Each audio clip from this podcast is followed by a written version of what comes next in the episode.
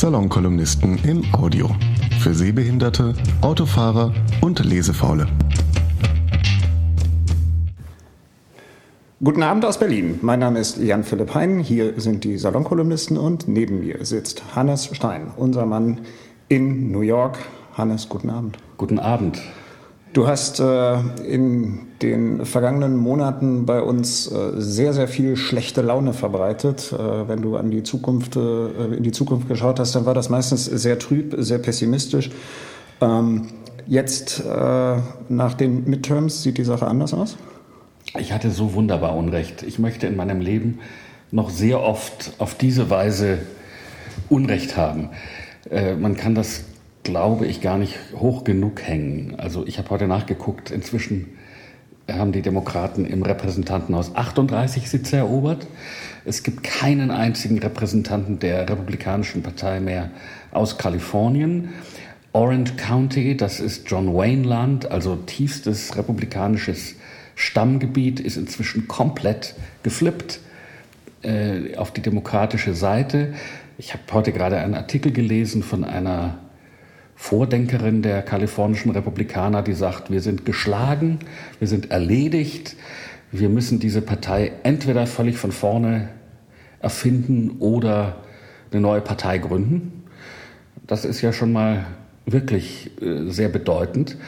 Und die andere Sache, die aber beinahe vielleicht noch wichtiger, aber jedenfalls mindestens genauso wichtig ist, die äh, Demokraten haben äh, sechs Gouverneurssitze erobert und sie haben in ganz vielen State Assemblies und State Senates äh, zurückerobert. Und da waren sie äh, unter Obama schleichend eigentlich ausgelöscht worden.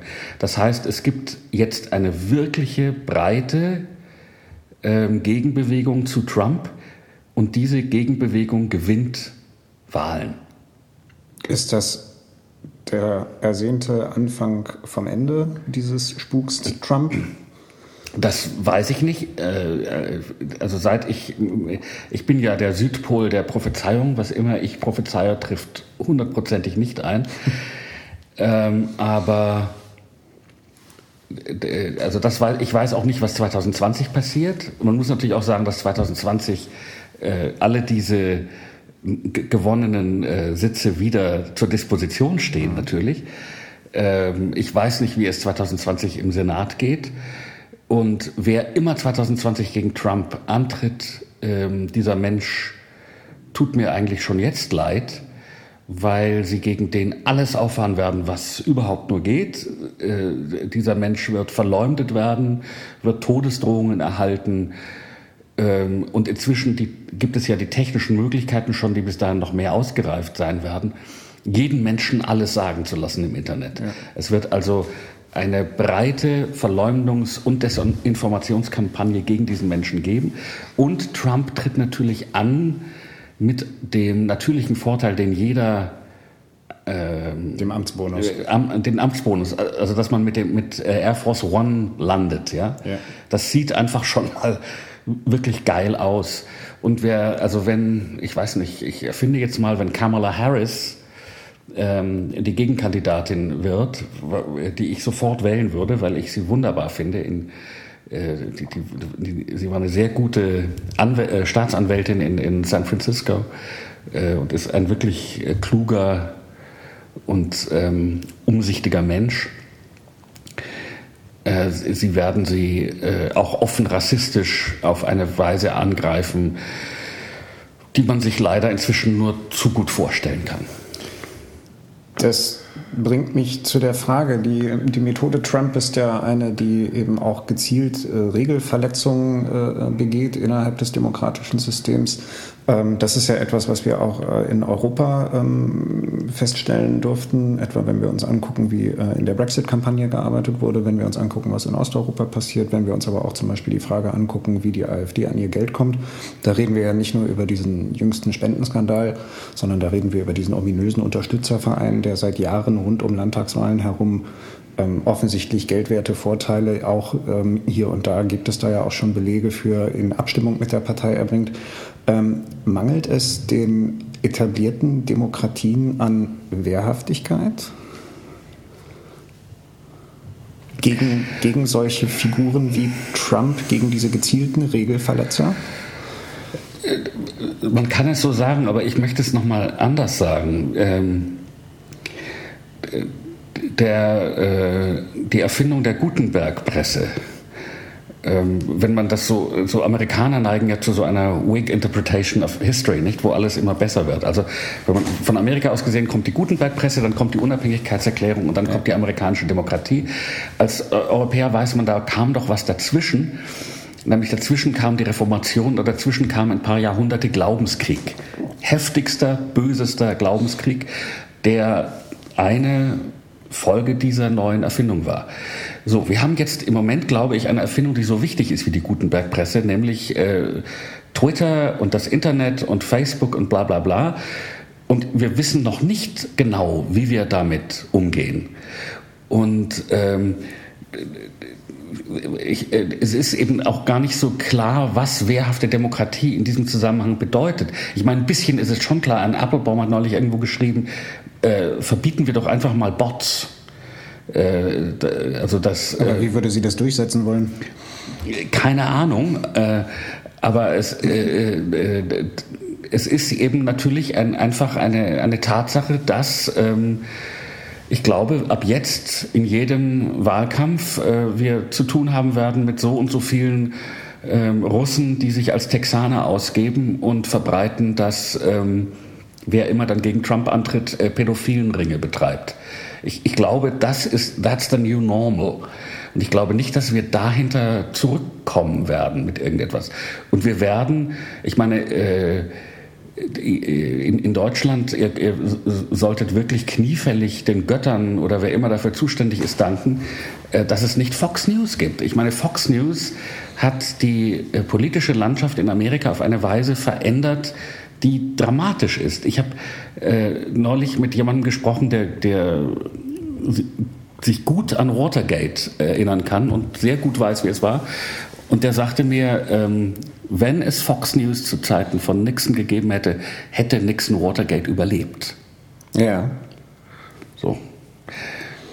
Aber wir stellen ja in Deutschland fest, dass es ein Abwandern einer, einer, bestimmten, ähm, einer bestimmten Öffentlichkeit äh, in, in eine eigene Blase gibt. Ähm, also in der die sogenannten etablierten Medien eben ähm, nicht mehr ernst genommen werden oder in denen ähm, ihnen per se manipulatives, äh, manipulatives Handwerk unterstellt wird. Ähm, naja, die, die, diese neuen Medien unterstützen ja eine Funktion, die einfach im menschlichen Gehirn drin ist, nämlich dass man immer im eigenen Weltbild bestätigt werden will und dass man es ja beinahe als physischen Schmerz erlebt, ähm, in Grundüberzeugungen in Frage gestellt zu werden. Das ist einfach so, so sind wir Menschenaffen gebaut. Ähm, und jetzt haben wir aber leider Instrumente, die einerseits natürlich zu wunderbaren Dingen ja. Äh, benutzt werden können, aber andererseits diesen, diese biologisch eingebaute ähm, Fehlschaltung sozusagen massivst unterstützt. So, so ist das. Ich meine, das Problem mit der wehrhaften Demokratie ist, ich, ich meine, man, man kann ja, also nehmen wir mal Trump. Bei Trump ist ja inzwischen vollkommen klar, wie sehr er mit Russland verbandelt ist. Das ist ja, also wenn man eben nicht. Fox News guckt und wenn man nicht von Breitbart ähm, dann, dann, dann weiß man, dass er ihn, also dass er äh, den mh, erfolgreichen Unternehmer nur spielen konnte mit russischer Hilfe, ja. nachdem sein Papi ihn nicht mehr rausgepaukt hat. Es gab diesen großen Bericht in der New York Times über seine Steuergeschichten. Und das Wichtigste waren ja nicht die Steuergeschichten, sondern dass dieser Mythos, er hätte sein Geld irgendwie selber verdient, ja. jetzt einfach erledigt ist. Äh, wir wissen. Auf dem Höhepunkt seiner privaten finanziellen Krise oder seiner persönlichen finanziellen Krise war es ja so, dass ein Oligarch aus Russland zu einem völlig absurden Fantasiepreis da seine Immobilie in Florida, glaube ich, gekauft richtig, hat. Ne? Richtig, äh, also, also das ist ein, dass die Deutsche Bank äh, ihm einen Kredit gewährt hat, nachdem er sie verklagt hatte. Und zwar genau in der Zeit, als die Deutsche Bank damit beschäftigt war, die, äh, das Geld von Putins Bande zu waschen ja. und so weiter. Das ist alles, alles, alles bekannt. Ändert das etwas für seine Trump-Befürworter? Nun, Natürlich überhaupt nicht. Eines der eindrucksvollsten Fotos war ja ähm, von diesen zwei, ähm, ich darf das sagen, ähm, weißen Männern mittleren Alters mit Bauch, die über ihre gewaltigen Bäuche T-Shirts gespannt hatten, auf denen ja. stand uh, I'd rather be a Russian than a Democrat. Ja. Uh, und es ist eben, die Republikanische Partei ist mittlerweile die Russlandpartei. Ähm, die, Christian Right äh, mag Putin, weil er so wunderbar anti-schwul ist und weil sie glauben, Russland sei ein christliches Land, was natürlich äh, totaler Quatsch ist, wie jeder weiß, der Russland nur ein bisschen kennt, aber gut. Und äh, für diejenigen Leute, die eine ähm, die eine Ordnung wiederhaben wollen wie in den 50er Jahren, also WASPs oben und äh, Juden äh, nur mit Numerus Clausus an die Unis und ähm, äh, Latinos weiter unten und Schwarze schon mal gleich überhaupt ganz unten. Für die ist Russland natürlich ein Vorbild, weil Russland eine, ein multiethnischer Staat ist, in dem vollkommen klar ist, dass die russisch-orthodoxen Russen oben sind und alles andere kommt später. Ja? Das, da wird Russland dann eben auf, also wenn man, wenn man das wiederhaben will, eine, eine äh, hierarchisch gestaffelte äh, Ordnung und nicht eine multiethnische offene Gesellschaft, äh, dann ist Russland natürlich ein Vorbild. Ich würde gerne noch mal einen Schritt zurückspringen. Ja. Ähm, die Rolle Russlands vielleicht einen Ticken später. Ähm, diese oder die Rolle Russlands im, im, im, äh, im strategischen Sinne ähm, auf der auf der auf der, Wahl der, auf der Ebene der Wahl der Mittel, auf der taktischen Ebene. Ähm, warum fällt es den westlichen Demokratien so schwer, mit dieser Bedrohung und mit diesen Handlungen umzugehen? Also wie wir das schon haben. Wir haben eine gewaltige Flut an Informationen mittlerweile, was, was diese Verbandlung von Trump und seinem Team mit Russland angeht. Ich meine, die ganzen Namen, äh, Michael Flynn, daran denkt jetzt schon keiner mehr. Paul ähm, Manafort. Die ganze Manafort-Geschichte. Ja. Also wir haben ja, wir haben ja ähm, nach der Wahl ähm, ähm sozusagen im Wochentakt Informationen gehabt, die meine These vor 15 bis 20 Jahren sofort dazu ausgereicht hätten, dass der Mann im, im Amt gar nicht erst angetreten wäre. Ja?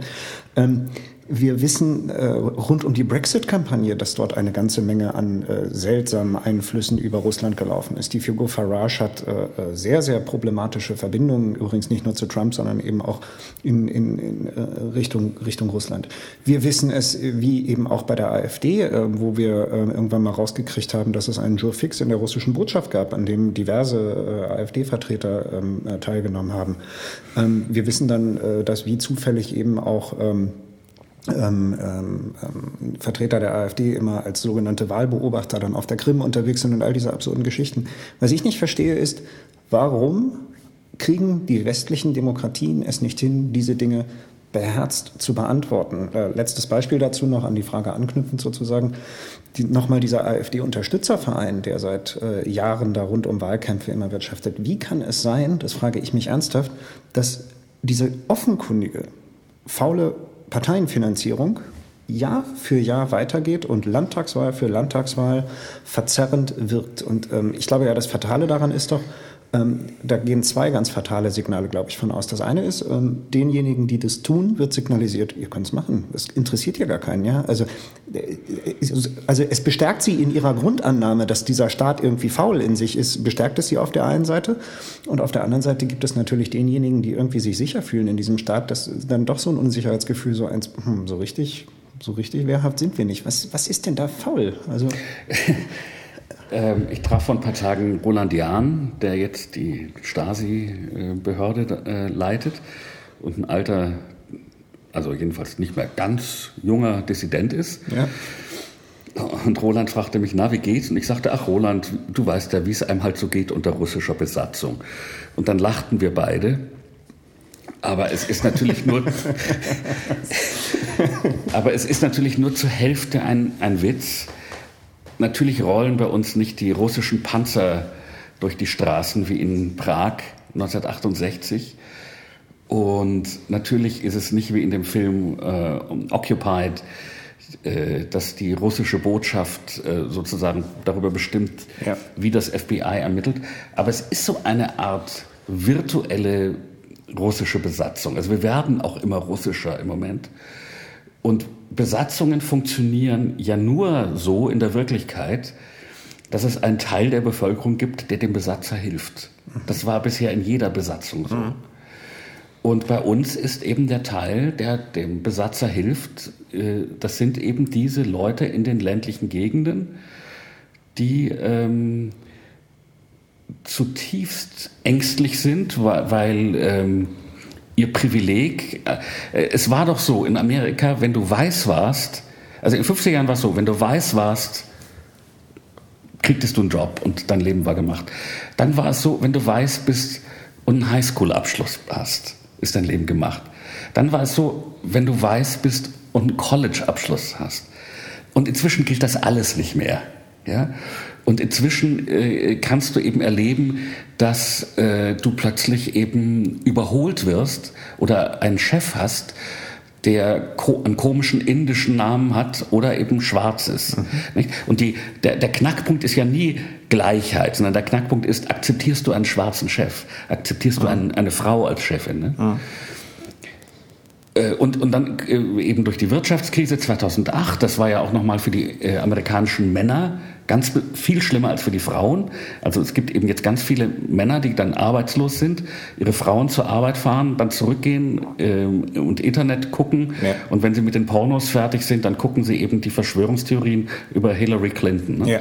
Und, und das ist sozusagen die Schicht, die ähm, in, auf, auf der Seite dieser virtuellen Besatzung steht. Und was hilft gegen die? Aber das, äh, das steht sie ja gar nicht bewusst. Das ist ja, das ist ja anders als bei den Kollaborateuren äh, äh, bei anderen Besatzungen. Also das ist ja, das ist, das sind ja nicht die Fußtruppen eines heutigen Vichy-Regimes oder so, sondern das, äh, das sind ja Leute, die sehr, sehr gezielt und geschickt ja äh, über ihre Facebook-Kanäle angesprochen werden, ähm, denen ähm, ähm, aus Quellen, die sie selbst doch gar nicht als äh, russisch oder wie auch immer erkennen, ja. etwas erzählt wird. Und da, da meine ich ja wieder, wie, wie kann ja, aber, es, wobei es glaube ich noch, es glaube es funktioniert noch anders. Also ich glaube, dass äh, die Leute, die dafür anfällig sind, ja irgendwie wissen, dass das Quatsch ist. Also irgendwie wissen sie, äh, es gibt natürlich ein paar Leute, die glauben wirklich, äh, Hillary Clinton betreibt aus diesem Pizzaladen heraus einen pädophilen Ring. Ja. Der taucht dann auch mit der AK-15 ja. dort auf. Ja. Mit der Maschinenpistole. Aber ich glaube, es gibt auch Leute, die sozusagen wissen, so genau stimmt das gar nicht, mhm. aber die glauben, die Lüge steht im Dienst einer höheren Wahrheit. Mhm. Und die höhere Wahrheit ist eben, dass diese ähm, globalisierten Eliten, ähm, zu denen eben plötzlich auch diese ganzen Leute gehören, von denen man gelernt hat, dass sie niedriger stehen. Ja. Äh, die, die, höhere Wahrheit ist, dass die auf einmal einen Vorteil haben und dass man selber äh, äh, zu, zumindest die Angst hat, abzustürzen. So. Natürlich ist das nicht wie in einer, es, es fahren eben auch keine Panzer, es werden ja auch keine ähm, Widerstandskämpfer hingerichtet. Ich finde das übrigens immer falsch, sich Resistance gegen Trump zu nennen. Ja. ja. Also als Resistance darf man sich bezeichnen, wenn man Eisenbahnzüge mit Dynamit in die Luft ja. sprengt und von der Gestapo gefoltert wird. Ja. Also, aber das, das, das ist ja eben das, was ich, was ich so, so seltsam an dieser ganzen Kiste finde. Also erstens, man muss ja immer aufpassen, dass man, dass man nicht selbst sich in, in eine Verschwörungstheorie rein, reinsteigert. Insofern bin ich wirklich heilfroh, dass Timothy Snyder es jetzt auch noch mal einmal flüssig aufgeschrieben hat, dass man diese Figur Putin gar nicht überschätzen kann im Moment. Ähm, aber dieses Russland hat ja äh, objektiv erstmal nicht viel auf der Naht. Es ist, es ist wirtschaftlich völlig unbedeutend. Ja. Äh, ganz im Gegenteil, es kämpft gegen den, gegen den wirtschaftlichen Verfall an. Es hat gesellschaftlich nichts zu bieten. Ähm, wer dort irgendwie bis drei zählen kann und jung ist, sieht zu, dass er aus dem Land rauskommt und irgendwo anders ja. Karriere macht und studiert. Ja. Da, wird's Nein, die, die, einzige Chance, die sie haben, ist ja, andere Länder sich ähnlich und, zu machen und dadurch genau. zu schwächen. Aber das ist doch die spannende Frage. Und, und, und das Dass wir gegen so einen lächerlichen Gegner äh, verlieren. Also, wenn der nicht so stark ist, dann haben wir doch offensichtlich irgendein Problem der Schwäche bei uns. Ja, und das, das haben ist, wir. Und da, und da, ja, und da, äh, und da, also, wenn, wenn Russland gewissermaßen unsere, oder wenn die, diese, dieses russische Regime unsere äh, äh, Schwächen in den westlichen Gesellschaften so gezielt bespielen kann, ähm, was ist da los bei uns? Zum einen stehen wir, und ich glaube noch nicht mal in der Mitte, sondern irgendwo am Anfang einer technologischen Revolution, deren Folgen ich mir höchstens in Romanform ausdenken kann. Ja. Ähm, dann in Amerika äh, ist ja ein, ein, ein interessantes Faktum. Also 2016 wurden das erste Mal mehr Nicht-Weiße als weiße Babys geboren. Mhm. Und du kannst wirklich ausrechnen, ab wann äh, dieses ganze, äh, also im, äh, im, im Grunde, der, ich, ich bin ja ziemlich genauso alt wie ähm, der Civil Rights Act und genauso alt wie der Voting Rights Act. Okay. Und genauso alt wie äh, 65 war auch die Änderung der, des Einwanderungsgesetzes. Also da, wurden, da wurde das rassistische Einwanderungsgesetz gekippt unter LBJ, der übrigens ein wirklich sehr großer Präsident war. Ja. Äh, was die Linken damals nicht gesehen haben wegen Vietnam. Aber es war ein wirklich ganz, ganz großer Präsident. So, das veränderte damals aber noch nicht die Gesellschaft. Damals war nämlich noch trotz all dem klar, Weiße sind die Mehrheit. Mhm. Und jetzt werden die Früchte eingefahren. Jetzt ist auf einmal, äh, haben wir eben, äh, also wir haben ja in Wahrheit genau die Einwanderer, die man sich wünscht, mhm. nämlich hervorragend ausgebildete Asiaten, mhm. bitte mehr davon. Und ähm, wir haben jetzt endlich eine schwarze Mittelklasse, bitte mehr davon. Äh, Im Grunde geht das ja alles besser, aber das bedeutet, dass das Modell, das in Amerika einfach von Anfang an gegolten hat, nämlich Weiße sind die Top Dogs, das können wir vergessen. Das ist mindestens 2040 vorbei. Außer wir fangen wieder mit irgendwelchen Spielchen an, dass wir als Weiß Leute definieren, die die ähm, irgendwie nur ein schwarzes Elternteil haben oder so. Das kann auch noch passieren ja. übrigens, ja. Aber im Grunde ist äh, im Grunde ist diese Sache gelaufen. Es ist vorbei. It's over, ja. Und äh, das erzeugt natürlich auch eine tiefe Verunsicherung. Jedenfalls bei manchen Leuten. Ist das dann auch für Europa ähm, einschlägig und kann so übertragen werden? Wir haben ja, wir, haben, glaube, ja ähnliche, glaube, wir haben ja hier ähnliche Probleme. Ihr habt ähnliche Probleme, aber ihr habt natürlich nicht das Problem, wenn ich so rumlaufe, dass, ähm, dass die Mehrheiten kippen. Also außer in den Fantasien von irgendwelchen Leuten, die sagen, ähm, morgen wird bei uns die Scharia eingeführt. Mhm. Ähm, es ist ja weiterhin so, dass die Mehrheit hier ähm, Quarknasen sind. Mhm. Und äh, in, insofern denke ich natürlich, dass Amerika, wenn ich jetzt mal einen Moment lang gegen meine eigenes Naturell sehr optimistisch sein kann, ähm, dann doch so eine Art Avantgarde ist. Also wir, wir gehen jetzt durch diesen Flaschenhals ja. und gucken, kann man also dieses ähm, natürlich in, in Europa erfundene System westliche Demokratie, funktioniert das mit einer äh, Gesellschaft, die kulturell alles Mögliche ist. Mhm. Ja, es gibt ja bei uns keine Leitkultur, überhaupt nicht. Ja.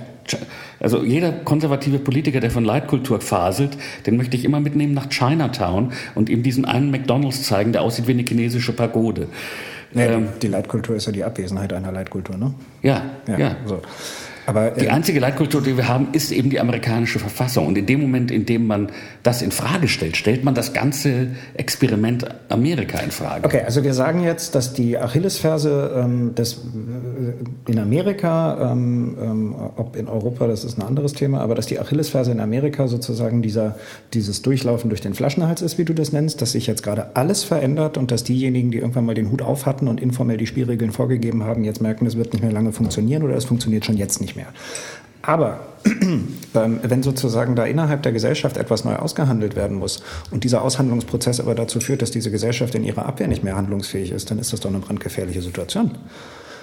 Ja, natürlich ist es brandgefährlich. Also, also wenn so ein Maler jetzt ernsthaft zur Disposition steht oder wenn es nicht möglich ist, äh, sich die Bücher von Herrn Trump genau anzugucken, dieses Thema Steuererklärung zum ja. Beispiel. Ja, ja. ja. Ähm, natürlich steht da, natürlich stellen Sie die Systemfrage äh, also wenn Sie sagen, also wenn Trump eben dann am Tag nach den Midterms äh, diesen widerlichen Rassisten Sessions, der aber immerhin noch Jurist genug ist, um zu wissen, dass er nicht eine Sache untersuchen kann, wo er selber ja. beteiligt ist. Also wenn er, wenn er diesen Mann dann sofort feuert und dann einen rechtsradikalen Spinner als zum Nachfolger ernährt, äh, erklärt, äh, der ähm, eigentlich schon angedeutet hat, dass er Mullers Untersuchungen abwürgen will, mhm das stellt die Systemfrage auf eine Weise, wie sie eigentlich auch Nixon nicht gestellt hat. Mhm. Und wenn dann eben im Supreme Court ein Herr Kavanaugh sitzt, der Trump, jeden Grund hat, Trump hündisch ergeben zu sein. Ja.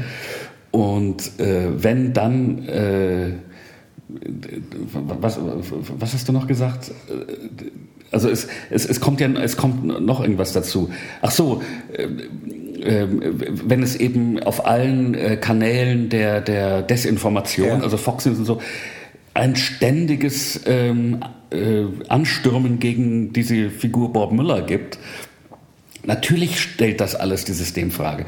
Und wie das ausgeht, äh, weiß kein Mensch. Also Aber ihr, ihr, Amerikaner bildet euch doch immer sehr viel auf eure Verfassung ein. Ja. Merkt ihr jetzt nicht gerade, oh nee, da müssen wir doch nochmal nachschärfen, wenn wir das jetzt ja einmal überstanden haben? So ein paar Sachen müssen, sind, also einige, ja. einige, einige Spielregeln haben offensichtlich ja nur informell immer gegolten. Zum Beispiel diese Eröffnung, dass die Steuererklärung veröffentlicht wird. Ja. Ne? Das ja. Ist, ja, ist ja eine Sache, die nicht, nein, die nein, nicht, die eine, Sache, ein, eine Sache, die wir durch Trump gelernt haben, ist, dass wir in vielem Sinne in einem Honor-System leben. Also das, es ist so ähnlich wie Cricket. Die, die, es gibt ja äh, Sachen, die, die nach den Regeln des Cricket gehen, wo aber jeder Brite weiß, this is not cricket. Yeah. Nicht? Yeah. Und so funktioniert die amerikanische Verfassung.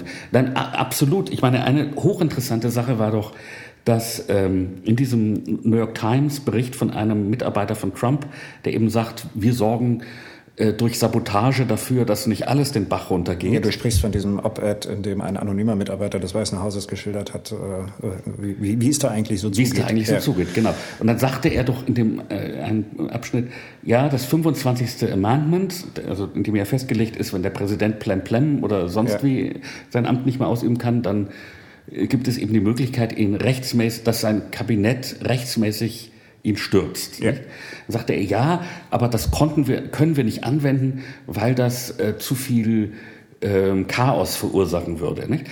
Und das ist ja so, als würde man sagen, also ich kann den Feuermelder nicht einschlagen, weil dann liegt da das ganze Glas auf dem Boden. Ja, ja.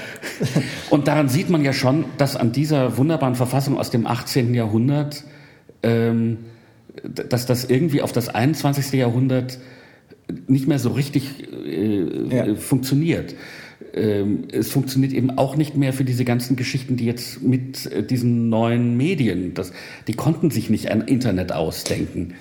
Nee, im 18. Jahrhundert. Und äh, wobei man aber dazu sagen muss, die, dass die amerikanischen Verfassungsväter nie der Meinung waren, dass diese Verfassung alleine ausreicht, um zu gewährleisten, dass die amerikanische Republik weitergeht. James Madison sagt nicht, oh, die Checks und Balances, die, sondern James Madison sagt, ohne staatsbürgerliche Tugend ist das ganze Unternehmen zum Scheitern verurteilt. Wenn es diese staatsbürgerliche Tugend nicht mehr gibt, dann scheitern wir. Und wenn ein Drittel der Amerikaner sagt, uns ist scheißegal, nach welchen Regeln gespielt wird, ja. solange unser Mann im Weißen Haus sitzt, ja. ja, und wenn er nicht mehr dort sitzt, dann führen wir einen Bürgerkrieg. Das wird ja auch immer häufiger gesagt. Ja. Dann fangen wir an zu schießen.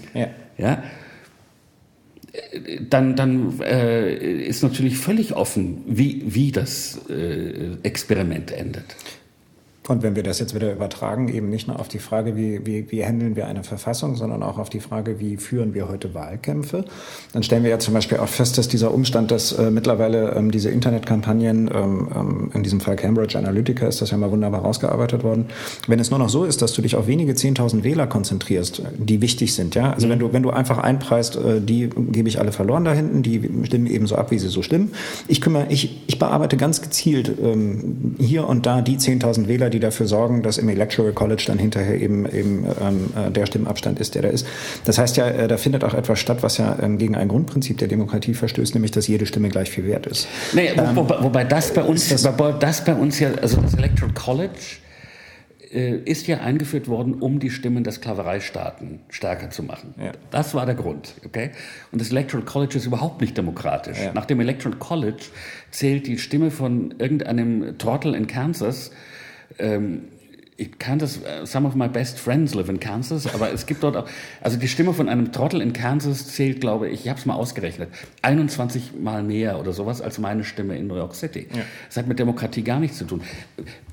Wenn, also ich, wenn ich den Demokraten etwas zu sagen hätte, dann würde ich sagen, dass sofort, wenn die wieder irgendwie wirklich Macht haben, folgende Dinge passieren müssen. Das erste ist ein absolutes Verbot der Wahlkreisschiebung, ja. des Gerrymandering. Das ist, verstößt gegen Geist und Buchstaben und alles ja. der Demokratie. Zweitens, macht Puerto Rico sofort zum 51. Bundesstaat. Okay. Ja, äh, weil ähm, äh, im Moment ist der Senat ja, äh, weil die äh, bevölkerungsarmen äh, weißen Bundesstaaten bevorzugt werden, ja, mhm. ist das eben so ein weißes, das sieht ja beinahe schon aus, wenn du dir die Republik, äh, demokratische Fraktion wegdenkst, das sieht ja aus wie das Politbüro von der Anmutung. Ja. Und Puerto Rico, die also übrigens, äh, würde ich sagen, am meisten gelitten haben durch diese, na, wenn man von den Kindern absieht, die von ihren Eltern weggenommen wurden. Aber die Puerto Ricaner haben 4000 Leute verloren nach diesem Hurricane. Das hätte nicht sein müssen. Den hätte man helfen können. Ja. Ja? Puerto Rico hat wirklich verdient, endlich Bundesstaat zu werden. So, und dann ist nämlich diese Nummer mit, ähm, die Anglos mhm. äh, kriegen immer den Senat, dann, dann ist die auch gekippt. Äh, ich würde sofort durchsetzen, dass jeder Amerikaner als Wähler registriert ist. Ja. Wir sind die einzige Demokratie der Welt, die Leute vom Wählen abhält. Ja, ähm, ja das, das wäre es erstmal. Das, das würde unser System sehr viel demokratischer machen. Und dann hätte eine, eine Partei, die so klar auf Rassismus und Ressentiment setzt, wie diese heutigen Republikaner, ähm, die hätte wenig Chancen. Jetzt hast du aber gerade den entscheidenden Bedingungsvorbehalt formuliert. Wenn die Demokraten die Macht wieder haben, sollten sie das alles unbedingt angehen. Im Moment haben wir doch die Situation, ähm, ähm, dass die dass es eine, eine große Kraft gibt, die ähm, ganz offensichtlich bereit ist, die Regeln zu brechen, mhm. auch die informellen Regeln zu brechen, ähm, wie, wir das hier in, äh, wie wir das hier in Europa eben auch haben. Und äh, deswegen bezogen auf beide, auf beide äh, Seiten des Atlantiks. Brauchen wir dann doch sowas? Ich habe diese Frage vor anderthalb Jahren schon mal gestellt. Brauchen wir dann irgendwie Leute, die im, im, im Sinne der guten Sache dann einfach sagen, na gut, äh, wenn, wenn die Jungs hier das Spielfeld kaputt treten, dann treten wir jetzt mit, weil anders können wir uns ja hier offensichtlich nicht verteidigen. Also brauchen wir Demagogen des Guten, brauchen wir Leute, die eben dann genauso skrupellos in der Regelauslegung vorgehen, um sich zu verteidigen. Ist das legitim? Oder sollte man dann lieber anständig verlieren und, und äh, ist dann immer immerhin braver Demokrat gewesen? ähm, Jascha Munk schreibt irgendwo, es geht immer schlecht aus. Also wenn die andere Seite dann anfängt, auch falsch zu spielen, es geht immer schlecht aus. Mhm. Und ich fürchte, das stimmt. Also ich fürchte, dass ähm, so sehr es meinem Naturell entspricht zu sagen, ähm, äh, also äh, Eric Holder hat doch gesagt, if they go low, we kick them.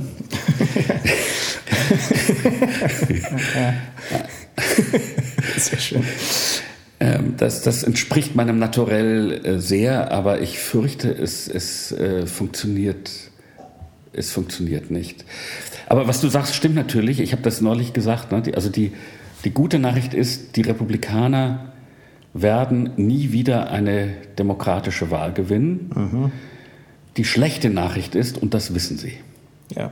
Aber da ist doch, da ist doch jetzt genau die Situation, in, in der wir, in, in der es nun, nun wirklich spitz auf Knopf steht. Und ja, aber dann muss man, glaube ich, eben sich, ähm, wie sagt man das, man muss dann eben, also ich finde, wir Amerikaner müssen im Moment lernen von der osteuropäischen Bürgerrechtsbewegung. Wir, wir müssen, also, äh, wir, und das tun übrigens äh, wir ja schon, also, dass Demonstrationen eine immer größere Rolle spielen, dass sehr viel demonstriert wird. Am Tag, als Jeff Sessions mhm. entlassen wurde, gab es in jedem amerikanischen Bundesstaat sofort Demonstrationen. Das finde ich gut und ermutigend. Und, und so muss, äh, muss es, glaube ich, gehen, dass man äh, Netzwerke schafft. Dafür kann man ja diese neuen sozialen Medien eben auch sehr schön nützen. Mhm. Ähm, dass, man, dass man sich eben vernetzt, dass man sagt, wir, ähm, äh, wir arbeiten jetzt zusammen, dass man sagt, wir mobilisieren Wähler und zwar eben als Grassroots-Bewegung, nicht durch Parteiapparate, sondern durch ähm, Hausfrauen, die wirklich die Schnauze voll haben von diesem äh, widerlichen Macho da im Weißen ja. Haus und dann sagen, okay, äh, wir setzen uns jetzt zusammen auf einen Tee oder Kaffee und organisieren, dass jeder von uns fünf Leute mitgeht, mitbringt an den, an den Wahlurnen. Äh, dass man äh, unsere Gerichte funktionieren ja noch, dass man, wenn sie dann eben sagen, okay, dein Name ist vom, äh, von Wahlzettel gestrichen, ja, ähm, dass man dann, also erstens den Leuten einschärft, dass der Satz, den man zu sagen hat, lautet, I want a provisional ballot. Ja. Äh, und dass man das dann eben gerichtlich einklagt. Äh, das geht noch. Ähm, also dass man im Grunde all diese Formen zivilen Ungehorsams und, und zivilen ähm, Widerstandes, ähm, bürgerlichen Widerstandes ähm, dass man die macht. Und ich finde so, so, ermutigend, dass in Amerika die Träger dessen, das sind ja nicht irgendwelche linken Studenten. Mhm. Die, die, linken Studenten sind sogar eher, die sind ja eher mit äh, irgendwelchen dummen Identity Politics beschäftigt. Ja. Und die sind eigentlich owl. Ne? Also, während diejenigen, die das eben wirklich machen, sind äh, wirklich Hausfrauen, die bisher überhaupt nicht politisch waren. Ja. ja. Dann lass uns mal langsam zum Schluss kommen. Wie und wann wird dieser Mann das Weiße Haus verlassen? Ich bete dreimal am Tag, dass ihn endlich der Schlag trifft. Das fände ich wirklich eine angenehme äh, Lösung des Ganzen. Es ist wirklich, es ist, ich habe noch nie einem, äh, also einem amerikanischen Präsidenten schon gar nicht, also weder Obama noch Bush noch Clinton äh, noch Bush Senior. Ich habe noch nie einem amerikanischen Präsidenten den Tod gewünscht. Trump wünsche ich wirklich den Tod. Ich wünsche ihm nicht, dass er erschossen wird. Das wäre, glaube ich, fürchterlich. Äh, da, dann würde seine Basis durchdrehen. Ja. Aber ich, ich würde mir sehr wünschen, dass man ihn irgendeines Morgens findet äh, mit Schlaganfall in, in seinem Bett. Das ist nicht nett, ähm, aber vielleicht eine, eine, eine Form der mentalen Notwehr gegen, gegen das, was da permanent rauskommt. Aber worauf ich, worauf ich hinaus wollte. Wann wird er abgewählt? Nee, nee, vielleicht ja nicht nur die Frage, sondern ähm, ist eigentlich vorstellbar, ähm, darauf wollte ich so ein bisschen hinaus, ist wirklich vorstellbar, dass irgendwann ein Herr Maller ähm, ähm, alles zusammengetragen hat, daraus eine, ein, ein, hinter, dann hinterher wir etwas dort liegen haben, aus dem dann glasklar hervorgeht, okay, wir haben es hier wirklich mit einer wie auch immer gearteten Figur Putins zu tun. Ja, es ist ähm, Landesverrat. Genau, also ist wirklich vorstellbar, ist das wirklich denkbar, dass irgendwann da äh, das FBI reinmarschiert und diesen Mann da rausholt? ich weiß nur, wenn es passiert, äh, ich habe schon die Flasche Sekt, die ich dann kalt stelle und dann würde ich alle Nachbarn zu uns einladen. Natürlich in unserer Straße in New York ist kein einziger Trump-Befürworter. Ich würde alle meine Nachbarn einladen und den Direktor der Schule, wo Jonathan hingeht, dazu, äh, der auch ein wunderbarer Typ ist und so. Und wir würden alle Shampoos trinken. Äh, Im Moment kann ich mir so vieles vorstellen und so wenig. Und äh, meine Fantasie reicht nicht aus. Ich, aber ich glaube, die wesentliche ähm, Sache für mich ist, darauf wenig zu geben. Ja. Sich nicht, also Hoffnung ist leider nämlich auch so eine Droge. Ja nicht von dieser Droge Hoffnung abhängig zu werden. Nicht zu sagen, ach, es wird schon irgendwie. Es gar nichts wird irgendwie. Und das gilt übrigens auch für Europa, ja. Nein, gar nichts wird irgendwie. Sondern man muss eben sehr ähm, ähm, die, diese Dinge organisieren. Und übrigens, um nochmal auf deine Frage zurückzukommen, äh, äh, does it pay to play dirty? Nicht? Ja. Wir sind ja beide Journalisten. Also man könnte, für uns als Journalisten, wir können dann ja sagen, okay, die andere Seite lügt und lügt und lügt. Mhm. Und sie lügt ja immer unverschämter mhm. und immer größer. Mhm. Dann können wir doch vielleicht auch ein paar kleine Unwahrheiten erzählen, um dagegen anzustinken. Nein, nein, ganz und gar nicht, ja, weil in dem Moment geht man auf das Spiel ein, sondern unser Job besteht darin, unseren Job zu tun. Klar. Und zwar so gut wie das, möglich. Das ist klar. Ich meinte ja. das auch weniger bezogen auf, auf, auf, den Journalismus als bezogen auf die Demokratische Partei. Ja. Ähm, gut, dann beten wir. Wir hoffen, dass der Champagner bald zum Einsatz kommt. Ich weiß, das ist jetzt die Droge-Hoffnung, aber wir, wir hoffen es ja nur, damit die andere Droge, die reale Droge zum Einsatz kommen kann. Vielen Dank. Und, äh, da nicht für, sagen die Hamburger. Hier sitzen zwei davon. Vielen Dank.